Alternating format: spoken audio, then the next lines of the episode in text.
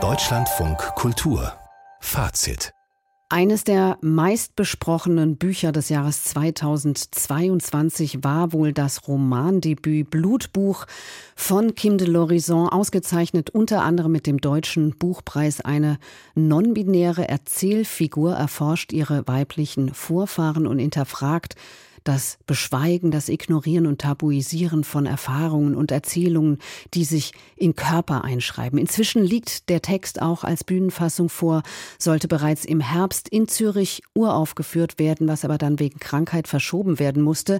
Nun ist es in Zürich keine Uraufführung mehr, aber Kim de l'Horizon steht selbst mit auf der Bühne. Unser Kritiker Sven Ricklefs kommt gerade aus der Premiere. Herr Ricklefs, welche Rolle spielt Kim de l'Horizon denn in dieser Produktion?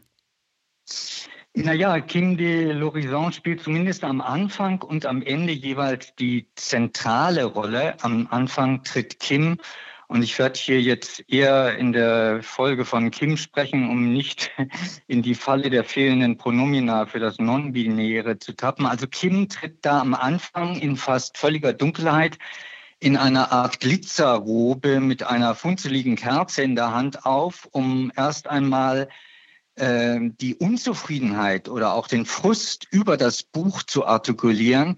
Denn das, was Kim eigentlich wollte, über den eigenen Körper hinaus eine, äh, wie Kim sagt, Gemeinsamkeit finden, das genau hat Kim im Schreiben in dieser literarischen Arbeit dann aber, äh, wie Kim sagt, nicht gefunden. Und das sucht äh, Kim jetzt im Theater in der Ensemblearbeit ganz bewusst mit diesen anderen, mit einem Ensemble, mit anderen Körpern.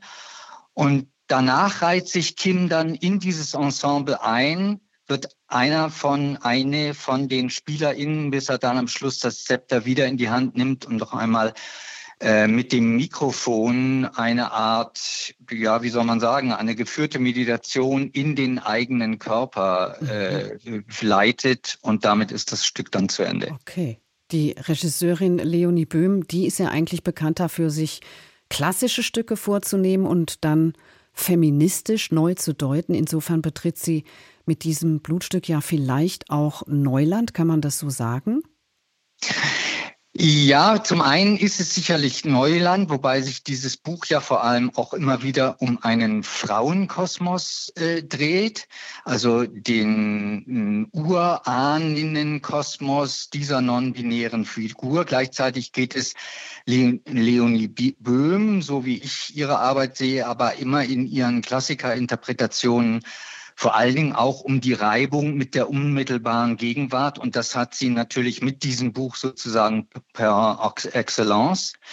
Was sie allerdings nicht gemacht hat, ist eine klassische Romanadaption, das wohl auch auf äh, ausdrücklichen Wunsch von Kim die sich als Autorinnenpersönlichkeit sehr ausdrücklich von ihrem Buch jetzt emanzipieren will, es fortführen, es ausweiten und es vor allen Dingen auch, so versteht man es zumindest zwischen den Zeilen, verkörperlichen will in dieser Inszenierung, in einer äh, Bearbeitung, die nur noch einige Motive aus dem Roman nimmt, äh, sie verkörperlicht äh, da geht es nicht mehr wirklich um diese Ich-Behauptung einer non-binären Persönlichkeit, sondern es geht eher um ein Körper- und Gemeinschaftsgefühl auf der einen Seite und dann auch um darum, dass Erfahrungen, Traumata und Strukturen, und das ist etwas, was in dem Buch wirklich auch eine große Rolle spielt, der vorangegangenen Generationen und hier vor allem der äh, Großmütter oder Großmehren, wie es im äh, Schweizerdeutsch heißt,